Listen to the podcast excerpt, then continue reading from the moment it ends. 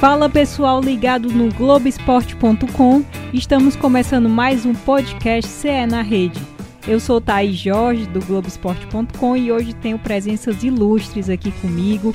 O Juscelino Filho, que é produtor do Globo Esporte. Oi, Ju. E aí, belezura? Tudo em paz? Sempre um prazer estar aqui. Acho que é a minha segunda, inclusive. É, a tua segunda. É, isso aí. É, o Davi César, que é do Globoesporte.com também, está fazendo a retrospectiva do Fortaleza para esse fim de ano. Fala galera, tudo certo? A minha é a primeira vez. Isso eu tenho certeza. Davi, que pra quem não sabe, é aquele, o Paco, né? Da novela. Eita, ainda bem que podcast não tem imagem, a galera não vai entender, né? Mas qualquer coisa busca aí cabelão, você na rede da vida, né? Que você vai me achar. E o Del Luiz, que é setorista do Ceará, aqui do Sistema Verdes Mares. Del, prazer contar contigo nessa. Tudo bem, galera? Abraço pra você, abraço pra, pro Juscelino, pro Paco. Chama ele de Paco, né? Porque eu sempre brinco com ele lá quando ele vai comigo lá pro Ceará. Chamo ele de Paco. Um abraço aí, obrigado pelo convite, viu? Tô sempre à disposição. Sei se eu convido o Antero, sei se eu convido a, a Bia. Eita. A galera não me convida, né, Juscelino? Aí eu, Eu também acho, acho justo, inclusive. eu tô à disposição. Dizer que tô à disposição de vocês. Obrigada. Olha só, hoje o programa vai ser especial. A gente vai fazer uma retrospectiva dessa década de Ceará, Fortaleza e do Ferrão dos anos 2010 a 2019. Mas antes da gente eh, recuperar cada ano, eu queria que a gente comentasse um pouco desse esses valores de orçamentos que Ceará e Fortaleza apresentaram para 2020. Recorde de todo mundo. Fortaleza 106 milhões de reais e o Ceará 100 milhões de reais, grande parte disso destinado ao futebol. Del, qual o impacto disso, principalmente no Ceará, se a gente contar que, por exemplo, 2016 esse orçamento era de 25 milhões, então teve um crescimento de quatro vezes, né, para 2020. Pois é, né? Agora, eu até comentava ontem, né? O orçamento é legal, é muito alto, é, é bom de se ver, né? O clube cearense, aí você falou do Fortaleza também. Os clubes cearenses que estão na elite do futebol brasileiro têm um orçamento tão alto como esse, mas precisa acertar. Não adianta você ter um investimento tão alto, ou, ou seja, pelo menos uma barganha alta para buscar jogadores do mercado e não saber investir. O Ceará perdeu, eu, na minha concepção, perdeu dinheiro em alguns investimentos, como o Wesley, como o Leandro Carvalho, que não rendeu, o Wesley pouco jogou, né? Foi 4 milhões do Wesley, mais 4 milhões do Leandro, e aí você somar já são 8 milhões de reais, que é muito dinheiro, e Ceará e Fortaleza, no caso, os dois não têm a margem de erro de um Palmeiras, de um Flamengo, de um Grêmio, de um Internacional, ou seja, o erro tem que ser mínimo. Por isso que talvez o Ceará partiu para uma outra situação, e aí falo mais especificamente do Ceará, de trazer dois homens do futebol para contratar e tirar aquele peso do Robson, porque também quando as coisas não dão certo, toda a culpa é do presidente, né? Tudo cai nas costas dele. Agora talvez ele tenha tirado. Mas o meu principal questionamento, Thaís, Juscelino, é em relação, Davi, é em relação à questão do investimento certo. Se você não investir certo, você pode ter dinheiro. É igual o bolso do Juscelino aqui. Eu sei que tá cheio de dinheiro. Cadê? Mas se ele se ele investir errado, se ele começar a comprar coisa errada, vai faltar na frente. É aquele negócio, né? Da onde só sai, não se coloca, você acaba se prejudicando no final. Então eu torço para que esse ano dê certo, eles consigam acertar. O principal eh, problema do futebol, principalmente nessa entre-safa, é contratar. Pois é, é, e até, Thaís, sobre isso em relação às contratações, acho que dá pra gente, nessa retrospectiva a gente vai falar, claro, mas, por exemplo, pega a final do Cearense de 2019 agora. O Edinho, que custou zero reais pro Fortaleza, é da base, né, formado pelo clube, decidiu o título. Enquanto o Ceará tinha peças caríssimas que não, não renderam aquilo. Fortaleza acertou em contratações. Fortaleza trouxe o Wellington Paulista, caiu como uma luva. Né? Foi o artilheiro, desandou a fazer gol tudo mais. Se- o Del, Ceará, tu acha e que contratou acertou? mais. Né? Então a margem de isso. erro aumenta. E contratou mais que o Ceará. Diferente desse ano agora, que a gente vai falar daqui a pouco, então. que o Ceará vai ter que contratar mais, né? Do que É. o O, Fortaleza. Ceará, o Fortaleza está querendo seis contratações, O né? Ceará já anunciou provavelmente 8 a 9 É, contratações. exatamente. então a margem de erro agora vai. E, e quem errou mais contratou menos. O problema é esse. Você. Pois é.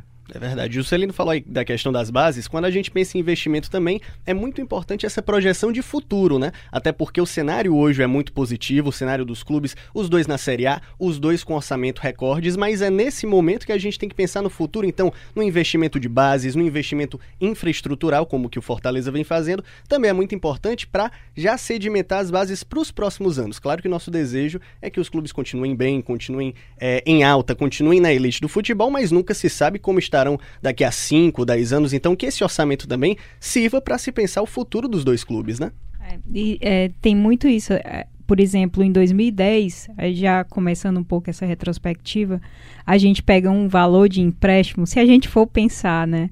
É, o, o Fortaleza teria pedido um empréstimo, viu, Del, de 235 mil reais naquela época, certo? Que em 2014 viraram 4 milhões e em 2015 teve uma notícia de que o Fortaleza ia pagar um milhão e meio, sabe, na gestão do Jorge Mota. Então é só para a gente dar uma dimensão de como os times começaram é, nos anos 2010 e de como termina. Né? Essa, essa questão do financeiro também, que foi galgado desses anos de Série C, é, do Fortaleza, depois Série B, o Ceará ganhando estaduais, tetra, sendo tetra estadual, mas tem uma disparidade muito grande é, de como começou a década e de como termina. Para você, você que está acompanhando o Ceará há muito tempo, a que se deve essa evolução? Eu acho que é a administração, né? A administração do Evandro começou a mudar o Ceará. Não, eu não vou falar dos outros porque seria antiético, mas quando o Evandro assume o clube como presidente, as coisas começaram a mudar. Né? E o Ceará começou a crescer, e eles sempre costumaram a dizer isso, crescer de dentro para fora, não de fora para dentro, porque de fora nós sabemos que Ceará e Fortaleza têm imensas torcidas que sempre apoiaram seus times, sejam em situações complicadas, que já passaram também nesta década, né? É, o Ceará na Série B, o Fortaleza na Série C, mas sempre teve o apoio do torcedor. Mas a administração foi realmente fundamental. É, se critica muito o Robson, eu já chego no Robson porque é o, é o atual, sobre a questão é, do futebol. Futebol, muitos erros aconteceram realmente. Ele admitiu agora no final do ano, né? Que realmente foi muito ruim, o que ele é, ano passado bateu na trave, esse ano também. Mas é impecável a administração. Eu vejo dessa forma. Você perguntou, ah, você está lá todo dia, está lá dentro? Eu vejo a administração do clube, do Ceará Esporte Clube, impecável. O Ceará não é um clube empresa ainda, mas muito parecido a uma empresa como o, tem um gestor, o presidente, até o CEO da empresa. O Ceará, eu vejo o Ceará dessa forma. Ah, o trabalho é, dentro do clube de organização se dá a uma situação dessa de hoje. Você não vê entrevista de jogador reclamando de salário. Você não vê é, falando do Ceará como há um, há um tempo atrás. De era um time que era mal pagador, que acordava algumas coisas e não, não acertava. Eu, eu, eu, eu, como setorista do Ceará, Jocelino, Davi, aí já viu a luz do Ceará ser cortada. Né? A energia do Ceará ser cortada. Para um clube de futebol, isso é inadmissível. Né? E hoje eu tenho certeza que para ter uma, acontecer uma coisa dessa, só se for um erro da companhia energética, cobrar errado, ou então o jogador querer fazer confusão, porque pelo que se diz, o que se observa, o que se conversa com os jogadores, é de que dá vontade de trabalhar lá. Eu acredito que no Fortaleza também seja da mesma forma, porque está se organizando também e nota-se isso é, na, na, entrevista do presidente é, do Fortaleza e o, o, o, anterior também, que levou o Fortaleza ao acesso, que é até senador da República, não me recordo o nome dele agora. Eduardo Girão. Era era bom escutar aquele, aquele, aquele cidadão. Ele, ele passava uma energia positiva. Eu acho que o futebol precisa disso também. Eu vou só trazer alguns dados Sim. dos dois times aqui para a gente com, com, é, é, contextualizar. Acho que você tem que falar um pouco mais, né? O, o, é, o Davi, o Davi também, eu né? vou já chegar no... no, no... Se aquete aí, mas a gente chega já, calma.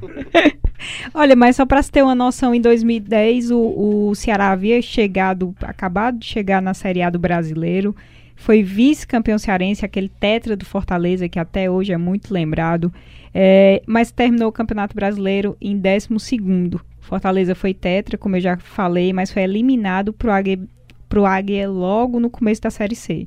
Então foi o primeiro ano de uma eliminação traumática. Em 2011, o Ceará inicia a campanha dele do Tetra, né? Já é o primeiro título estadual do, do Tetra que, vi, que vai vir. Participa de uma Sul-Americana. O Fortaleza é vice-estadual e chega na última rodada precisando golear o CRB e goleia por 4 a 0 naquele jogo que nunca saiu da memória dos torcedores, né? É, o Davi está fazendo a nossa retrospectiva. Eu queria que você relembrasse um pouco, Davi. Eu lembro que eu estava fazendo, acho que tempo real desse jogo na época.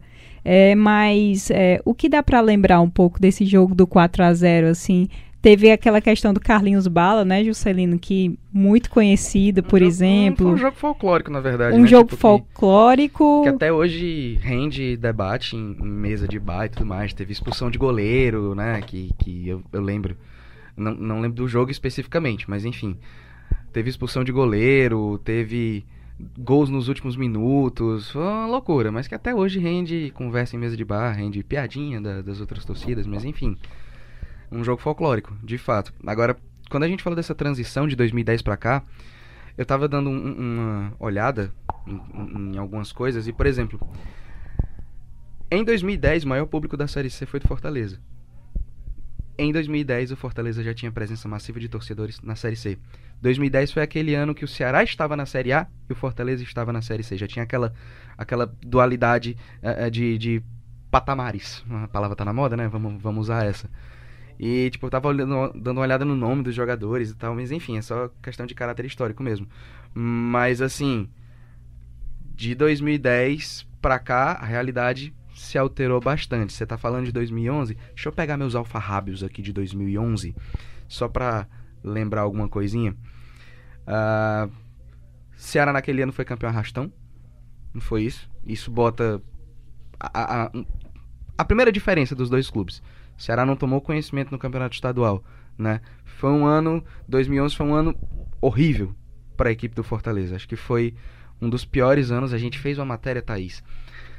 Foi em 2017 que aquele elenco era um dos uhum. piores. A sim, gente chega sim. já lá. É um ano que os torcedores gostam de esquecer. Inclusive, Exatamente. a gente vê muito em comentários de, de matérias que 2011, inclusive, quando a gente pega a lista dos artilheiros, 2011 é o ano que tem a menor quantidade de gols, né? O artilheiro marcou é, apenas oito gols, que no caso foi o Guto, lateral. Então, assim, foi ano realmente para ser esquecido pelo Fortaleza, né? O ano de 2011. Foi. Inclusive, de 2011 até 2014, teve um jejum de títulos. Fortaleza não ganhou nada e foi aquele início na Série C, né? Os primeiros cinco anos na Série C, né? Que realmente foram anos para serem esquecidos.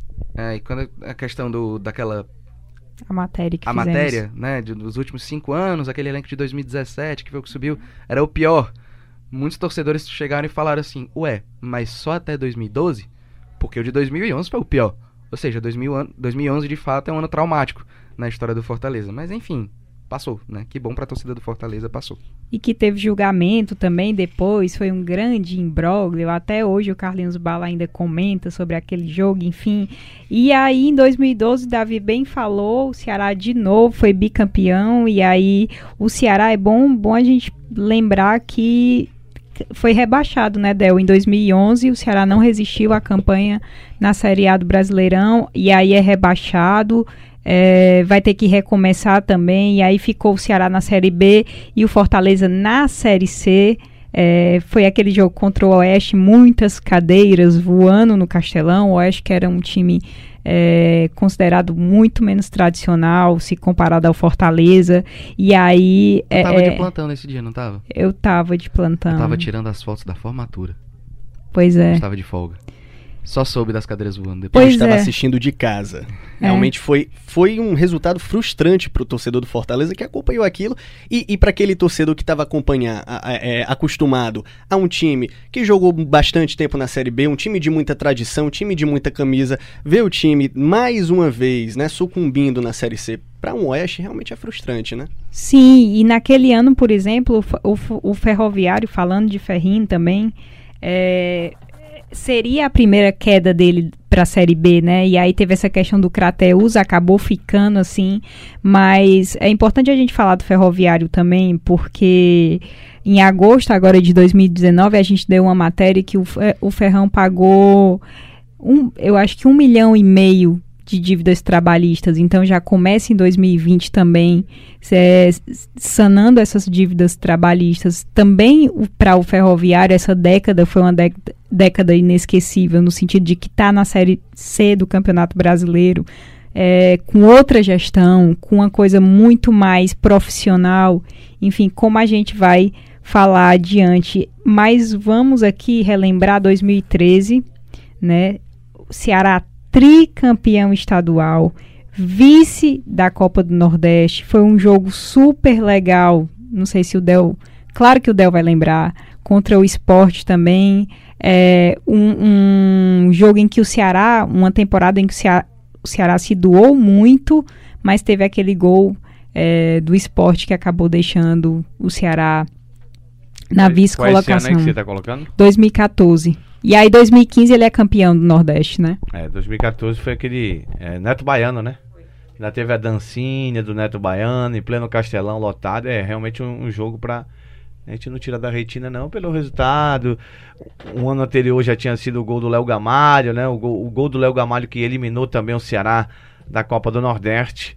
Mas aí quando você chegar em 2015, vem a redenção aí que o Ceará conseguiu a conquista da Copa do Nordeste. Mas a, a, aí também, aí nessa. É bom falar dessa retrospectiva. Você me perguntava ainda há pouco a questão é, de por que o Ceará hoje tem esse patamar financeiro para poder investir nesse ano de 2020 que vem por aí. Tudo começou por aí também. Né? Não, não adianta você achar que foi só ano passado. Fortaleza também sofreu que só na Série C, mas foi campeão brasileiro. Né? E contratou um treinador que, que é realmente. Eu vou até pegar pancada por causa disso. Mas é um treinador que é, é, não tem comentários para falar mal do Rogério Ceni. O Rogério Ceni conquistou tudo que ele disputou no Fortaleza. A não ser o primeiro título que perdeu pro Ceará, né? Mas depois acabou ganhando tudo, né? E ganhando com. fazendo o time dele jogar, fazendo o time dele correr. Até se a gente olhasse pro elenco tecnicamente inferior aos outros, mas um time que não deixou. Então, a, a chegada do Rogério também colocou o Fortaleza no outro nível, no outro patamar. Talvez o, o, os patrocinadores também busquem, busquem né? É, apostar numa situação dessa, num cara que é, que é vitorioso. O Rogério, como jogador, foi um, foi um cara vitorioso. Como treinador, está mostrando o seu valor. Né? Tem mercado, acho que para assumir qualquer time do futebol brasileiro, eu falo, quando eu falo qualquer time do futebol brasileiro, entendam os 20 que estão na Série A do Campeonato Brasileiro, né? Porque para a Série B acredito que ele não, não, queira ir, mas ele tem capacidade, ou seja, então isso também alavancou é, o Fortaleza para chegar a um patamar desse de, de investimento aí, porque eu volto a falar, é muito dinheiro, né? Desculpa eu repetir a questão, de voltar à questão do, do, do patamar financeiro, mas isso bem administrado. Olha, lá em casa eu te garanto que eu não ficaria mais sem dinheiro, não, se eu tivesse esse montante todo para investir durante um ano, viu? Ei, Del, e se você pensar também que jogadores que são importantes hoje já estavam naquela época no Ceará, né? Do campeão, de campeão do Nordeste, Samuel Xavier. Campeão, eu acho que já, 2015. já foi campeão. Já pode entrar em 2015? Vamos, Ricardinho, né? Ricardinho. Ricardinho também. Ricardinho, inclusive, foi é, no primeiro gol cruzamento pro Charles foi do Ricardinho. Os gols dos zagueiros, né? É, e o segundo gol do Gilvan, que foi, foi de cabeça também, foi uma cobrança de escanteio feita pelo Ricardinho. Então o Ricardinho tem muita sua importância é, nessa trajetória do Ceará, nesse, nessa conquista da Copa do Nordeste. Aquele jogo lá contra o Vitória da Bahia, que ele foi decisivo marcando gol de uhum, pênalti. Uhum, sim. Né? Contra o Bahia lá na semifinal, ele marcou o gol que a bola acabou passando por debaixo das pernas do goleiro do Bahia, não me recordo o nome do goleiro, sei que foi o Ricardinho que fez o gol. Então ele foi muito importante sim. E jogadores importantes, como ele, o Juscelino disse, Samuel, Ricardinho, o Charles, que há pouco tempo estava no clube, né? Sim. Acabou rescindindo o contrato com o Ceará. Eu não me recordo de outro aqui de cabeça, não. Mas sei que Magno Alves estava naquela campanha, né? Estava sim. É, que é, é, um, saiu como ídolo da torcida. O maior artilheiro da década da do década, Ceará foi o Magno Alves. Um dos maiores do mundo ainda, sim, né? Em atividade, sim. né? Qual foi o ano que ele foi artilheiro do país, tu lembra? Se eu não me engano, foi 2010, é, mas a gente pode checar isso. E, se eu não me engano, também foi 2010. E. 2014. 2014. Artilheiro do, do Artilheiro da Série B com 40 18 e poucos gols. gols que ele fez no ano, numa temporada. 37 gols na, em 2014. É muito gol, né? É gol pra caramba, tava voando o cara, né? Só quem marca tanto gol assim no Globo Esporte é o Juscelino mesmo, né? Marca cada golaço lá. Nossa. Mas aí eu vou te dizer, é uma situação de que é, é uma construção, tudo é uma construção. É, o Ceará foi edificando, edificando e hoje É, e eu falo mais do Ceará, me desculpem, não é porque eu acompanho lá o dia a dia, mas como eu citei ainda há pouco, como o Fortaleza está organizado também e sendo um clube autossustentável. Sabe qual eu, eu pensava, e eu até conversava com os amigos, é o seguinte: é, o Ceará sempre teve que ter um patrocinador master para bancar o ano, para ter um ano legal, para pagar, para honrar os seus compromissos. Né? Ou seja, ter um patrocinador master, e aí, claro, não é nenhum demérito aqui a cadeirante, não, mas é a mesma coisa você ter um cara que ele necessita que você leve ele na cadeira de rodas. Você necessita que você leve. Ele não consegue andar só na cadeira de rodas. O dia que você soltar a cadeira de rodas, ele não vai conseguir progredir. E eu, eu vi assim o Ceará como, como um, um, uma situação de que ele só vai progredir quando ele começar realmente a, a ver o tanto que ele pode ser grande. Aí eu volto aqui rapidamente, só essa questão da loja conceito. Em seis dias o Ceará faturou 2 milhões de reais. Uhum. É muito. Juscelino, para onde ia o, aquele dinheiro todo que o Ceará tinha, que tinha que pagar royalties, não aparecia esse dinheiro no orçamento. Milhares de camisas vendidas, uma marca própria, então realmente é um crescimento muito grande desse ano do Ceará e com o Leão 1918, a marca Também. do Fortaleza É, também. né? exatamente. Assim, é, Ferroviário também, lan- lançando marca própria. se a gente for falar, é, pegando esses anos, tem um, um- algo que eu acho que é uma virada pro Fortaleza. Não sei se vocês vão concordar. A gente falou aqui 2012 do Oeste, 2013 o, o Fortaleza caiu pro Sampaio Corrêa naquele gol no minuto final. 47 do segundo Exatamente. Aí 2014 cai pro Macaé. Eu fui fazer esse jogo primeiro lá em Macaé, né? E o segundo aqui na Arena Castelão lotado, Fortaleza cai pro Macaé. Mas em 2015, eu acho que tem essa questão de ter impedido o penta do Ceará.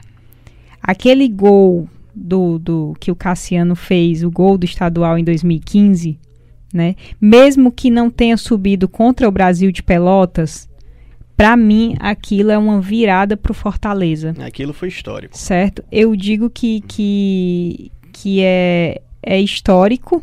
E outra coisa, elevou muito a moral do time no sentido de é, é, olhar mais pro futuro, entendeu? Dos torcedores também ganharem mais confiança, porque o Fortaleza vinha caindo, o Ceará só tetra e conquistas e conquista do Nordestão e aquele gol ali pra mim foi um respiro muito grande nessa década pro Fortaleza ter essa virada, por mais que não tenha saído da Série C naquele momento, mas por exemplo, E nem no ano seguinte. e nem no ano seguinte, mas por exemplo, tinha tido a primeira eleição direta, Foi um Entendeu? alento, Já- né? Aquele exatamente. momento foi um é, o Jorge Mota já tinha sido eleito e eu acho que essa eleição do Jorge Mota também já foi um começo, porque aí ele teve é, é, essa a diretoria com a qual ele, as pessoas com a qual ele se juntou naquele momento foram pessoas que foram essenciais também para essa retomada do Fortaleza, né, Ju? Sim. Cara, aquele 2015 de fato foi, foi importantíssimo pra história do Fortaleza. Agora tu. Vamos traçar um paralelo aqui. Fortaleza e Ferroviário, certo? São dois clubes que amargaram períodos muito ruins. Fortaleza com os oito anos na Série C, o Ferroviário sendo rebaixado para a Série B do estadual, né? Enfim, momentos também de tensão lá no Eusir Cabral. E hoje os dois clubes estão num patamar totalmente diferente. Tô adorando usar a palavra patamar. Tô me sentindo Bruno Henrique aqui. Mas assim, hoje os dois times estão em- em- em níveis diferentes em relação ao, ao que estavam antes. Eu acho que, assim, primeiro, depois de apanhar muito, eu acho que uma hora você entende como é que você tem que fazer s- levantar de novo. Até porque é aquela, como o ditado fala, né? Você chegou no fundo do poço, amigo. Só dá pra subir. Né? E no caso dos dois clubes, aconteceu isso. né? O Ferroviário voltou a ganhar título, voltou a ter um, um artilheiro, voltou a se organizar, vai voltar a jogar Eusio Cabral se tudo der certo. Ah, o Fortaleza também, depois que o Rogério Ceni chegou e tudo mais. Acho que são dois pontos importantíssimos, assim, de, de, de ver, até pela questão da mística do futebol também, né? Depois que você se lasca muito, você volta a, a caminhar pra frente, né? Pelo menos quando tem uma gestão, né? Tudo questão de planejamento, tudo questão de administração, tudo questão de gestão. Óbvio, e, e futebol você não faz só com uma pessoa, futebol você, você precisa de grana também pra fazer. E aí o, o- o Luiz Eduardo Girão, na presidência do Fortaleza, ele injetou dinheiro no clube na hora que o clube precisava. Tinha que pagar dívida, pagou dívida, e aí falou assim, ó, agora a gente arrumou a casa. vamos ver pra frente como é que faz pra melhorar. E foi o que foi feito com um investimento de cerca de 6 milhões, né? O Fortaleza estava precisando muito naquela época. E aí a chegada do Girão teve esse investimento de 6 milhões, deixou o clube sanado naquele momento e um, um, deu também uma outra perspectiva. Agora, Davi, queria comentar contigo essa questão dos heróis improváveis do Fortaleza, né? Por exemplo, o Cassiano fez aquele gol em 2000 e em 2015 também. Virou até música, né? Virou música. O Rodolfo também, quando foi para subir, né? Na, é. na série B, da Série B para a Série A. É, o, Fortaleza tem essa questão dos heróis Sim. improváveis também. Temos o Tinga, né? Um jogador lateral direito, muitas vezes desacreditado. O Tinga é um dos maiores heróis improváveis do Fortaleza, na minha opinião, nessas duas últimas temporadas, inclusive. Lembra até que fiz com o Juscelino uma matéria sobre Oi. o Tinga pro Globoesporte.com. É? cravando ele como um dos heróis mais improváveis, porque esse ano ele fez uma grande temporada pelo Fortaleza, até ano passado ele já no início de temporada era um pouco desacreditado pelos torcedores, mas aí ele era um jogador decisivo em muitas partidas, né? Fazia, marcava gols, né? Agora na reta final do Campeonato Brasileiro isso ocorreu. Então essa história do, do, dos heróis improváveis do Fortaleza realmente é uma mística que acompanha o, o clube sempre, né? Bruno Melo. Bruno Melo, Fazendo exato. Gol, gol de acesso, né? E tudo mais.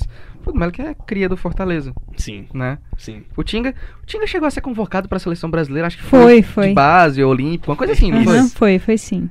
É. O pessoal até brincou esse ano, né? Na, na, na, convocação da seleção. Um pouco antes da, de uma convocação de meio de ano, o Tinga, o Tinga tinha ido muito bem num dos jogos e o pessoal fez meme nas redes sociais, dizendo que ele ia ser convocado. Pois é, né? Vamos ver, né? Ah, só um detalhe que a gente... do herói improvável? É, o herói improvável. Eu dois no Ceará. Manda. Manda. Gilvan e Charles. Copa do Nordeste. Fizeram os gols do título, importantíssimo do Ceará, e caíram no, no, na descrença, né? O Gilvan foi embora, não houve nem o torcedor, ah, o Gilvan, bom, não. E o Charles, quando voltou agora, o torcedor não queria nem que ele voltasse. é uma situação até engraçada, né? A gente falou muito do Charles, essa questão do pacotão de Natal, né, do Ceará, assim, que a gente esperava o pacotão de Natal de, de 2019 para 2020, que foram anunciados dois jogadores, o Eduardo e o zagueiro Thiago. É, mas o Charles esteve nesse pacotão. Alguém sabe já pronunciar o, o sobrenome do Thiago? Pagnussat? Eu acho que é Pagnussá. Ah, acho que é com T mudo. Não sei. Eu, é. eu, eu ouvi. Perguntar pra ele na eu, O G e o N tem um nhó às vezes, né? Mas acho que é Pag mesmo. Eu tava né? no Pagnussat também, mas eu vou com você, porque eu vi uma entrevista dele no Guarani. E o repórter até falou: Pagnussat, Pagnussá. Mas aí eu fiquei, será que é Pagnussá mesmo? Ele falou os dois? É, ele falou os dois. Ah, então né? era pra não errar. Um, um dos dois estava é, certo. É, aí então, vai ver que é Pagnussá então, mesmo. Então, toda vez que eu for falar diferente. no nome do Thiago, eu vou ter que falar os dois sobre Fala os dois, Agora até eu chegar. Eu tava acompanhando os vídeos do Thiago na internet, que a gente vai buscar eh, mais informações, ver até como é o estilo do jogador e tal. Nenhum narrador chamou o sobrenome, era só Thiago. Na dúvida, minha. É. Vocês, pe dois, vocês né? perceberam que eu chamei só Thiago quando eu fui falar, pois né? É. é. verdade. Sempre fica esse embrólio aí, né? Fácil, Mas né? desafio, viu, Del Luiz? Tem que hum. aprender o nome dele até a primeira é, coletiva do jogador tem no que Ceará. aprender. Ou então a gente pergunta, né? Pergunta, a primeira Como pergunta é que fala, da coletiva, Thiago, né? sobrenome, por favor. É Pagnossá ou Pagnossat? Aí ele vai dizer que não sabe. Se for Sat é negócio de antena, né? É, aí é propaganda. Amigos, aí 2016, só recapitulando, foi um ano que foi meio frustrante pro Ceará, quinto lugar no Cearense, acho que vocês lembram. Fortaleza foi bicampeão cearense, mas caiu diante do Juventude. Foi melhorzinho pro Ferroviário que subiu, ficou em terceiro na Série B, mas por conta de um imbróglio aí do, do Guarani de Sobral, acabou subindo. 2017 foi que foi um ano foi bom. muito louco esse ah, negócio do Ferroviário, né, né cara? Ferroviário acabou caindo pra Série B, né? Aí na hora de subir, tipo, acho que o Guarani tava irregular na é, A, foi, foi, rebaixado. Foi, foi uma questão de fair play financeiro. Aí, aí o Alto Santo né, desistiu. Né, foi um negócio meio doido, né? O Alto Santo desistiu e o Ferroviário subiu. Foi. Uma loucura. Enfim, Sorte subiu. do Ferroviário, no fim né? das contas subiu. Mas que foi um embrólio muito louco. Que é mais daquelas coisas do futebol cearense mesmo, é, né? É verdade. Ferroviário que no ano seguinte seria vice-campeão estadual, para você ver como o futebol é altos e baixos, né? E aí... Foi na, quando subiu, mudou, se Olha não me engano... o outro patamar. É, é, o patamar, cara. É Exatamente. uma montanha russa, né, Juscelino? Você vê por essa década Odeio como montanha é... russa, também de altura. Pois é, pra você. Eu acho que eles também não gostam muito, né? Dessa questão de resultados, montanhas russas. Mas é legal, é interessante, tem essa questão da emoção dos resultados. Mas aí, até voltando pra questão da gestão, é muito importante realmente que se consolide uma gestão é, equilibrada, uma gestão boa, que não dependa somente dos resultadismos, né? Então, você falou da questão do Luiz Eduardo Girão, dos investimentos que ele fez no time. Isso abriu portas para o Marcelo Paes fazer uma, um início de gestão mais tranquila, mais comedida, e acho que isso fica de lição, né, para os próximos anos do futebol cearense, para já mirar, em vez de apenas a próxima temporada, a próxima década. Né? Exato, e aí 2017 a gente tem o Ceará campeão estadual, o Ceará consegue o acesso com Marcelo Chamusca, que é um, um técnico que já era conhecido no Fortaleza. Para mim, o pior Sim. jogo da história que eu fiz. Ah, foi do acesso da Criciúma. O time subiu pro, pro campo na primeira divisão. Foi feio o jogo mesmo. Jornalisticamente foi terrível, né? Pro Ceará foi ótimo, excelente. Sim. Jogadores já subiram com a camisa é, alusiva a, a, Verdade, ao acesso, já especial. né? Mas pra gente jornalisticamente, inclusive tava, estava eu, Fábio Pisato, que não, que não está mais com a gente aqui, né? É... Tá no Canadá. Caio Ricardo. Lá no Canadá, pegando frio. Caio Ricardo, Denis Santiago e o cinegrafista era o Marlon. O sistema Verde Mares estava em peso lá: rádio, TV, TV Diário e jornal. O Vladimir Marques estava com a gente lá e o fotógrafo Thiago Gadelha. Quer dizer, Minha nossa, boa memória. Um time de racha, em peso. Em peso, dava até pra jogar lá no, no Universo Rio, assim, lá. Eu fiquei impressionado pela memória do Del, viu? É, mas o, o jogo, rapaz, e a gente comentando né, no hotel antes, será, cara, que será? Porque era pra ser no mesmo horário. A CBF errou ali, era pra ser todos os jogos no mesmo horário, havia possibilidade. Ah, tá certo, é penúltima rodada, mas o cara ia subir, poderia subir. Então, subir com o resultado de um jogo mais cedo. Então, é, o Magnovos até fez um gol, né? Foi empate 1 a 1 mas foi realmente, jornalisticamente, foi um jogo para esquecer. Não, não, claro, pela comemoração, pela, pela subida de um time cearense, Ceará de volta à primeira divisão. É, mas, é, como eu disse, pra gente que trabalha é, com informação, foi muito ruim. Pelo calendário, é, o Fortaleza subiu primeiro, né? E aí depois o, o, o menino Ceará Eu não subiu. me lembro, se não me não lembro dessa aí. O Fortaleza subiu depois, foi eu em 2017? Acho. Eu acho que o Fortaleza subiu, de, subiu depois. Não sobe, a Série C não acaba primeiro? Tipo, a parte... Não, não acho que você... O primeiro, tá... o primeiro jogo foi aqui contra o Tupi e o ah. segundo foi lá, né? Já venceu aqui por 2 a 0 já foi. levou pra lá com, com folga Entendi. boa. É. Mas aí o, o nosso Davi vai já confirmar a informação aí. Eu não, Vou não checar, recordo, viu? Eu não me Checa recordo. é, foi 2 a 2 a 0 aqui, não, teve Isso aí foi placar. E lá fora 1 a 0 pro Tupi. Exatamente. Aí o Fortaleza volta já super Aí teve toda a mística do Zago também, né, que foi Sim, com a com a chegada tinha do Zago, né? Rebaixado, Exato. tinha é, é, vencido comandando o Juventude, aí veio comandar o Fortaleza, pá. Exatamente. Falar no Zago, né? Foi campeão aí da Série B com, com o Bragantino, né? Levou o Bragantino à elite do futebol com folga, hein? Fazia tempo que eu não vi um time do interior, um time que não. Tá certo que o investimento do Bragantino também é alto, a gente tá falando sobre investimento aqui, né? E pra Série A vem aí realmente com um investimento altíssimo. Mas é, são treinadores que passam, a gente às vezes não deixa saudade, mas tem um trabalho muito bom. É, Del, não sei se você chegou a ver, mas agora teve algo envolvendo aí o Palmeiras e o Bragantino. O Ceará pode levar 7,5 é, né? milhões, né? nessa, nessa transação. Esse Arthur que o Ceará sonhou em tê-lo de volta por aqui, mas nunca conseguiu êxito, né? Talvez o Bragantino leve, como eu disse, pelo investimento que está sendo alto. E os clubes também, a gente for parar para pensar, é, é, claramente estão querendo fazer dinheiro. Né? E aí a gente tem que é, exaltar realmente os nossos aqui, porque estão com a saúde financeira boa. A gente olha outros clubes grandes com camisa forte aí com problemas seríssimos financeiros. E às vezes o torcedor reclama, né, do seu time aqui, ah, que tem que trazer o, o, o fulano, tem que trazer não sei quem, que... por exemplo, agora há pouco tempo falando muito em Ricardo Oliveira.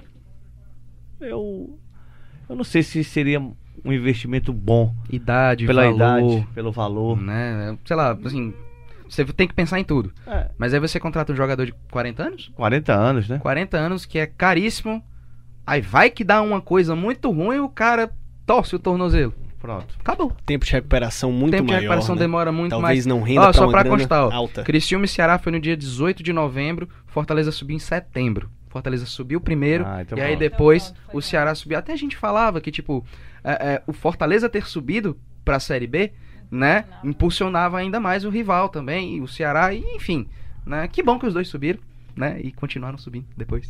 2017 é um, o marco temporal da gente, né? Porque o- chega o Sene, Davi fez um especial sobre o Sene junto com o Juscelino. Davi, qual o impacto Sene é, para esse 2020 também que virá, né? Pronto, o Ceni promoveu uma revolução, uma verdadeira revolução no Fortaleza.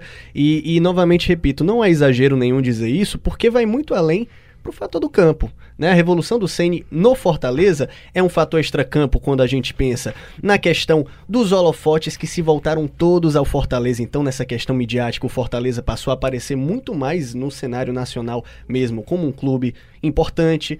A questão dos investimentos que foram feitos, não pelo Ceni assim, claro que tem todo um trabalho de gestão, de dirigentes por trás, mas o Ceni como uma referência é, organizacional, administrativa, no sentido de é, incentivar a construção de um novo centro de excelência, e recentemente a gente fez uma matéria lá no centro de excelência. O Ceni foi um dos pilares, né? Para pensar o projeto, né, para pensar funcionalmente naquilo. Então, ter esse trabalho aliado entre diretoria, né, a presidência do clube e técnico é muito importante para o pensamento de qualquer clube, né? Porque um erro que era muito recorrente, né, até mesmo para o Fortaleza, era, era, essa questão de um trabalho, não vou dizer isolado, mas um trabalho aí que você não entendia muito bem qual era a linha, qual era o nível de projeção para o futuro. E aí a vinda do Ceni para o Fortaleza trouxe todo esse, esse, essa autoestima, né, esse gás que o time precisava. E aí, quando a gente fala no valor, quando a gente fala no fator de campo, aí realmente é sem precedentes. Acredito que não houve nunca na história de 101 anos do clube um técnico que, que houvesse, que, que tivesse ganhado tanto, né? Foi levou três títulos, foi campeão brasileiro da Série B, foi campeão da Copa do Nordeste, foi campeão do Campeonato Cearense, então realmente é, foi um marco na história do clube. Né? Colocou o, o clube na Sul-Americana. Na Sul-Americana, né? Primeira competição internacional é, do Fortaleza, então foi, foi realmente um marco, foi uma revolução. É uma revolução. depois. Eu, eu, eu vou fazer Sobre. uma. É Falando em técnico, ruim? chegando hum. a 2018, tem o retorno do Lisca. Era sobre isso que eu queria perguntar. Certo. Já tinha salvado o Ceará em 2015, né, do rebaixamento à Série C. Em 2018 faz um milagre Lisca, né, também ali. Del, queria que você falasse um pouco nessa questão também, até porque quando sair um técnico, vamos falar aqui de 2019, antes da chegada, por exemplo, do Argel, né, ao clube, antes mesmo da chegada do Enderson ao clube, sempre tem essa referência ao Lisca, né? Queria que tu relembrasse um pouco como era essa relação com o Lisca e um pouco disso. Sempre que o Ceará tá desesperado, fala-se do nome dele, assim, né? Tu acha que também falta ao Ceará, por exemplo, o que o Fortaleza fez com o CN de ter um projeto de longo prazo? É a questão de que, quando eu, na minha primeira fala aqui, da questão de acertar. Na contratação não é só jogador, não. No treinador você tem que também acertar. O Rogério era um tiro no escuro, era, mas ele tinha, como o, o nosso amigo falou aqui, o Davi, tinha questão de ser midiático, né? Pela carreira dele como. O Lisca apareceu aonde? Apareceu no Ceará. O Lisca também é midiático, é, mas por outros, é, outros mas, pontos, é, né? Mas Pelo, é uma... Lisca doido e tal. É, é... Pelas extravagâncias, Pela- né? pela, pela uma coisa que ele mesmo criou e o torcedor foi junto, foi na onda, deu certo, né? Conseguiu um em 11 jogos. Em 9 jogos precisava ganhar 7, venceu as 7. Livrou o Ceará de um rebaixamento para a Série C com aquela defesaça do Everson contra o Macaé, quase que no último minuto, né? E aí entrou com moral, mas aí o problema do Lisca, na minha visão, é formar time. Não é técnico para começo de, É, de de temporada. temporada. Né? Não é. Ele errou em 2016, né? Quando começou e aí foi demitido. E até vaiado pelo torcedor, né? E aí se entrou no desespero em 2018, né? Cai, não cai, cai, não cai, aquela situação. E aí, quem é que chama? Quem é que salvou o Ceará em 2015? Lisca. Qual é o nome que chega? Lisca. E aí o torcedor foi na onda 100%. Se você olhasse nas redes sociais, tudo era 100% pedindo Lisca. Chegou, conseguiu salvar o time. E aí eu digo que na Série A foi um milagre maior. Porque a Série A é um, é um campeonato de excelência, de alto nível. E aí você tem um time que perde a, é, a confiança, amigo, para você retomar isso no campeonato, já no segundo turno, né? Tipo, passou 22 jogos sem, sem ganhar, foi 22? Agora minha memória falhou, viu? Mas eu acho que foi. Não, 12. 12, 12. 12 jogos sem ganhar. Tudo bem que passou. Eu parei de contar no 10. É, passou 10 aqui nesse ano. Mas foram 100 vitórias mesmo, cara. E aí você tem um time, porra, tá caindo, vai cair. Todo mundo dizia, não, o Ceará vai cair, lanterna. Já era dado como rebaixado. É, eu me né, lembro o Paraná com 15 pontos, o Ceará com 5. E o Ceará conseguiu se livrar e o Paraná foi rebaixado em último. Ou seja, foi uma campanha realmente para ficar para a história. Mas o Lisca, ele tem a, a questão de ser midiático. Ele acaba tudo que ele constrói com as mãos, ele acaba destruindo com os pés. Algumas declarações que deixaram o torcedor chateado. Aquela do Brochô foi, foi terrível, né? Ele falou que o torcedor do Ceará parece que tá, tá brochando, não tá indo mais pro estádio. Então, aquela declaração do Lisca foi que começou a queimar ele.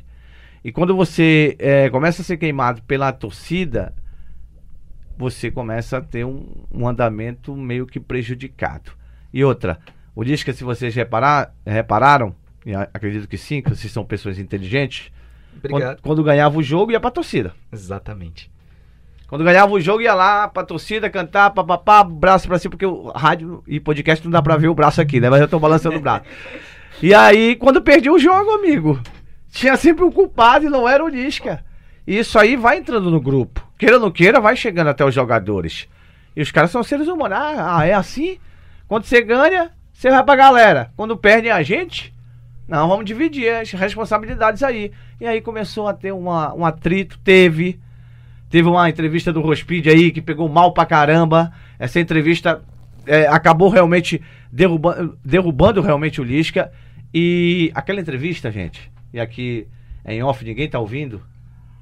Ali 100%. Todo mundo tapando o ouvido. Não conta pra ninguém. 100% ali foram de coisas que aconteceram realmente. Eu vi o disco uma vez tratar uma a, a menina que trabalhava no, na comunicação de uma forma que realmente não era para ninguém é para ser tratado daquela forma, quanto mais uma funcionária de um clube que ele estava sendo funcionário também. Então, algumas coisas pegaram muito mal pro Lisca. Agora, é, o Juscelino perguntou, né, e você perguntou, Thaís, a, a relação dele com a gente, pelo menos comigo, sempre foi muito, muito respeito, né? Eu sempre respeitei muito ele, né? Então eu acho que sempre foi de muito respeito. Agora, os bastidores do futebol, gente, acontece muita coisa. Del, você falou um pouco aí dessa essa relação com a torcida, né? É, e eu acho que, por exemplo, esse fica sene. Como é importante isso? Porque Rogério estava com a proposta né, para 2020 do Atlético Paranaense já, um clube que disputa Libertadores. E no fim agora da Série A também, a torcida do Fortaleza fez aquela festa para ele, pedindo para ele ficar. É, fez aquela festa no Castelão e ele disse que existe a razão e a emoção e que estava muito tentado a ficar. Meu coração é, diz para ficar, né? Exatamente. que se classificou para a Sul-Americana. Essa relação é muito visceral e eu acho que os técnicos, né, Juscelino e Davi, eles têm que ter essa sensibilidade também de, de entender como a torcida, a torcida cearense que lota estádio, né? São seres humanos, né? Exatamente, como é importante isso também. O Rogério passa que é duro, né? Que é fechado, é sisudo, né? contato com ele não. Mas você olha pro rosto dele quando a torcida do Fortaleza faz aquela festa, você vê que ele tá visivelmente é emocionado, cara. É. E sempre muito educado, viu, Del? Nas poucas vezes que eu, que eu tive a chance de conviver perto em, entrevistas coletivas, você vê a postura, né? Então, assim, você falou da questão do, do Lisca, é muito importante para um técnico de futebol, também como um gestor, a questão de postura e relacionamento. O técnico não é só aquele que, que escolhe a melhor tática, que escolhe o melhor time, mas também aquele que tem um bom relacionamento com o seu público, que no caso é a torcida, e com o seu time, né? Não tem como fazer um bom time, um time para ganhar, se durante os treinamentos você xinga jogador, você trata mal alguém, não tô dizendo que o Lisca fez isso. Tô falando em geral sobre essa questão de relacionamento, né? Como é importante também para um técnico construir uma credibilidade por meio de sua postura, por meio de seu discurso. E acredito que o Ceni, no comando do Fortaleza, soube construir isso muito bem, né? Tanto que é uma pessoa que tem muita credibilidade. Novamente falando sobre a questão dos comentários na internet, é muito comum a gente ver o pessoal xingando, falando besteira.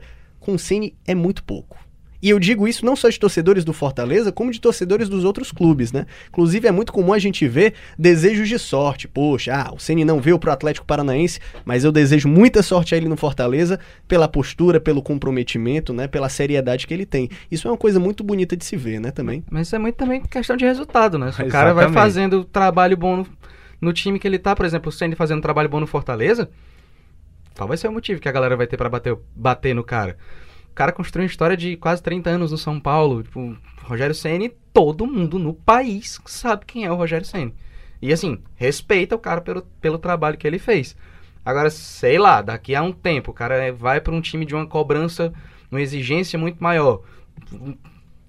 Aleatoriamente aqui, o Rogério Ceni vai comandar o Flamengo em 2033, certo? Anotem, não sei. Mas assim, a cobrança lá é totalmente diferente da cobrança que ele teve aqui no Fortaleza. O Ceni hoje no Fortaleza, ele tem carta branca. Sim. Ele não vou dizer que ele manda e desmanda, mas ele tem carta branca, cara, para fazer. Ele tem uma influência bastante muito forte, coisa. Né? Exatamente, assim. O Ceni, eu vejo o Ceni como um cara que é movido a desafios, desde que ele era jogador, né? A partir do momento que ele viu que não rolava mais, beleza, foi estudar, bababá e agora virou técnico. O diferencial que ele tem no Fortaleza para 2019, para 2020, perdão, é a Sula. É o diferencial que ele vai ter. Porque ele mesmo disse, repetir o ano de 2019 para 2020 é muito difícil. Porque é defender título no, no Nordestão, defender título no estadual, é se manter de novo numa série e ir bem na Sul-Americana, é avançar de fase na Copa do Brasil. É muito complicado. Mas enfim, o cara movido a desafios é muito por isso. Vocês falaram da questão da educação do Sene. Muito ano de, muitos anos de estrada, cara. Muitos anos de estrada. Ali tem um media training diferenciado. Com certeza. Diferenciado. O trato dele com a imprensa em coletiva, sempre foi de extrema polidez. Em todos os discursos ele estava possesso de raiva pelo resultado ruim. Mas ele estava lá com um discurso sereno, respondia. Mais curto, né? Mais curto, né? As, muitas perguntas, muitas perguntas, e ele respondendo curtinho e tal, mas enfim. É um cara, de fato, diferenciado na carreira do futebol pelos quase 30 anos aí que está é, a gente tem 2017, 2018, 2019 ótimo para os clubes cearenses, eu considero assim. Se a gente pensar, por exemplo, que dois estão na Série A, é, Fortaleza na Sul-Americana, o Ferroviário na Série C, não, com, né, não conseguiu subir, é, caiu demais de rendimento ali, ficou na Série C, mas nada é impossível. É, para terminar aqui o podcast, eu queria que a gente projetasse um pouco 2020, até onde vocês acham que os clubes vão, esses objetivos dos clubes, o que é que vocês acham que, que vai ser o principal fator é, nesses anos, por exemplo, nesse próximo ano, por exemplo, ficar na Série A e ter um orçamento maior, é, estrutura, como é que vocês veem também essa questão do, do próximo ano dos clubes? Começa por mim? É, é, pelo que dá para observar no Ceará, o Ceará quer mais um ano de Série A. Quanto mais ficar, mais ele vai é, ficando conhecido como time cascudo e financeiramente vai aumentando a sua cota, né? Ou seja, eu observo que? Vamos entrar para permanecer, mas sem muito sofrimento como foi ano passado e esse ano de 2019, porque foi sofrido para o torcedor do Ceará. E o mais sofrido, sabe o que é, Juscelino, Thaís e Davi? É que o rival foi para a Série A, ficou na frente dele, o melhor nordestino na, na Série A e ganhou uma vaga na Sul-Americana. Isso pro torcedor dói mais, porque existe a rivalidade, gente. Pra gente não, pra gente é bom os dois na Série A.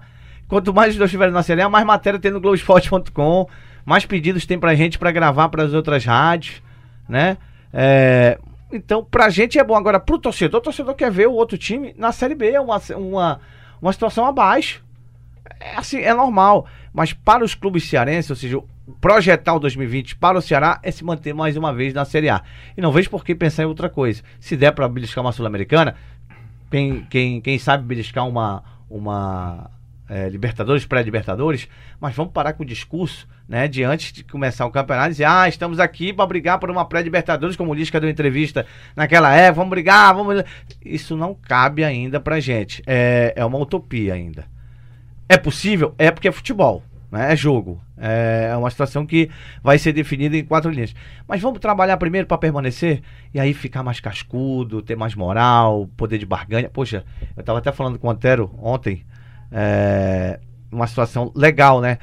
Ceará tirando jogadores do Bahia, que eram pretendidos pelo Bahia. Coisa que a gente não via, cara, há muito tempo. Isso, isso é legal pra caramba. Você vê o seu time do Nordeste, dois times. É só o é o estado do Ceará. Então vamos valorizar isso aí. É bom valorizar isso aí também, né? É bom, é, é bom saber que os times estão brigando para se manter em uma competição que dá realmente frutos, não só para eles, jogadores, para os treinadores que estão inseridos na Série A, para o clube em geral, mas para a gente que trabalha na imprensa também é importante. Eu vejo dessa forma. É, eu achei muito lúcido o discurso, se eu não me engano, do Marcelo Paes, quando ele traçou as metas, né, para 2020. Né, tipo, chegar na final do Cearense era o objetivo, mas ser campeão era sucesso. Passar de fase na Copa do Brasil é sucesso, passar de fase na Sul-Americana é sucesso. Eu acho que ele teve um discurso bem lúcido, né? A gente sempre falava, não sei se tu vai, assim, eu conversava muito com a Thaís, com o Roberto Leite, quando a gente, lá em meados de 2013, 14, né, no Globoesporte.com. Muito tempo, ver essa amizade aqui, viu? jornalismo traz coisas muito boas pra gente. E aí, assim... Dinheiro também, né? Ora! Nossa, aquela parte que você falou do bolso cheio de dinheiro. Então, mas assim, naquela época a gente falava muito assim, é, é, que os times cearenses focavam muito em estadual, né, não pensavam mais pra frente, que o estadual normalmente era o foco, que a torcida queria ganhar o estadual, muito por conta da rivalidade também, um com o outro.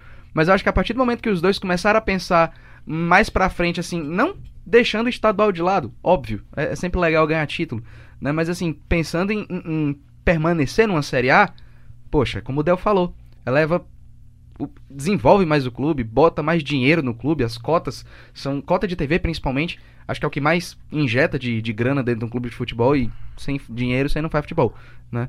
Mas assim, é, é, achei as metas muito lúcidas pro Fortaleza e eu acho que é bem por aí. Não dá pra. Assim, só de entrar em campo contra o, o Independiente lá na, na Argentina já é histórico. Acabou. É o primeiro é jogo que, que um cearense faz numa competição internacional fora do país. Isso porque o Ceará participou da Sul-Americana, né? Mas foi contra o São Paulo, foi aqui no Brasil. Da então, Comembol também, da né? É exato, então já é histórico. Exato, mas assim, é, pros dois. A Comembol cara... foi contra o Corinthians, só pra gente registrar, né? Foi contra o Corinthians o jogo, né? Voilá. Eu não lembrava. Obrigado, Del. Mas assim, é, é, é, permanecer espetacular. Que vier, velho. É lucro. Quero mais cobrir Série B, não. Só quando o Ferroviário subir. É engraçado, é. rapidinho, tá? Deixa eu, eu falo demais. Esse ano eu nem observei Série B. Eu também não, eu não sabia nem que A gente até esquece, né? esquece. O nível é totalmente lembra, diferente, né? Lembra ah, assim por a, é, pelo Bragantino você Bragantino, ainda lembra?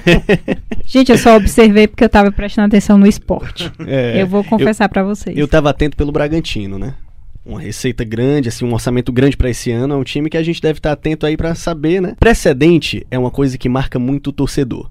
Então, falando para os torcedores tanto de Ceará, que já foi para uma Sul-Americana também, como do Fortaleza, que vai agora ter essa primeira participação, só o fato de você conceber que seu clube pode chegar lá pode almejar uma vaga ou não competição internacional, já é um super resultado para um torcedor que vai com altas expectativas. Mas para a diretoria, realmente, esse equilíbrio é necessário. Então, você falou das metas do Marcelo Paes, tá certíssimo quando ele. Quando, não é nem é, nivelar por baixo, mas é estabelecer metas realistas que, se vier mais, é lucro. Esse ano foi um resultado disso. É, é, é era surreal, era inconcebível até que você pudesse ver um Fortaleza que vinha de dois acessos consecutivos, 2017 foi para a Série B, 2018 para a Série A, pudesse sonhar em uma vaga numa, numa, numa pré-Libertadores. É, exatamente. Isso aí era uma coisa inconcebível. Então, assim, uhum. foi um lucro, foi uma coisa que o torcedor não esperava, ninguém esperava, na verdade, e o Fortaleza conseguiu atingir isso. Ceará conseguiu a permanência na Série A. Então, assim, Acabou a temporada de 2019, é mirar um 2020, falando sobre o Fortaleza. Claro, uma permanência na Série A, para mim, vou até repetir o discurso deles em coletivas, para mim é o objetivo essencial, primordial para 2020, bem como o do Ceará. Então, os dois clubes permanecendo numa Série A, no Elite, isso já sana muitos dos problemas, tanto orçamentários, como de, auto, de autoestima, como de relacionamento com o torcedor. Daí, além do mais, o que vier é lucro. Um dos dois é, é, tem grandes chances, né? Sempre são os favoritos a levarem é, o campeonato estadual. Copa do Nordeste também, os dois são times tradicionais. Copa do Brasil sempre é aquela luta para avançar de fase. E Sul-Americana para o Fortaleza é como a Thaís disse, o que vier é lucro só de jogar contra o Independiente, que é o maior vencedor de Libertadores da história, já é um marco, né? Então ter uma primeira partida oficial dessa maneira já é histórico, e aí o que vier é resultado super positivo, né? Vai ser um grande ano com certeza. Queridos, eu quero agradecer muito pela participação de vocês, desejar um excelente 2020 para vocês, para todo mundo que está escutando a gente. É, o podcast fica mais rico quando recebe tanta gente legal e que sabe muito e que é amiga e que a Ora. gente pode contar sempre. Rico vai ficar a gente depois do cachê, isso aí não, Não tem é? Opa. É, muito obrigada, Juscelino. Nada, pessoal, sempre tamo junto.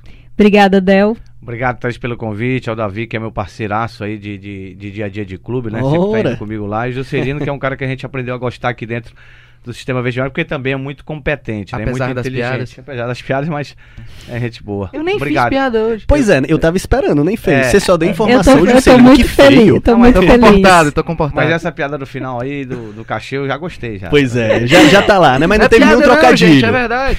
Davi, obrigada, Davi. Muito obrigado, Thaís. Eu que agradeço a você pelo convite, agradeço ao Juscelino Filho, agradeço ao Del Luiz e obrigado a você também que ouviu até agora, né? E a gente convida para vocês acompanharem também as retrospectivas da década de Ceará, Fortaleza e Ferroviário que vão estar no globesport.com/ce. Um grande E abraço, na pessoal. também, viu? Ora, todo mundo curtindo. Beijo, pessoal.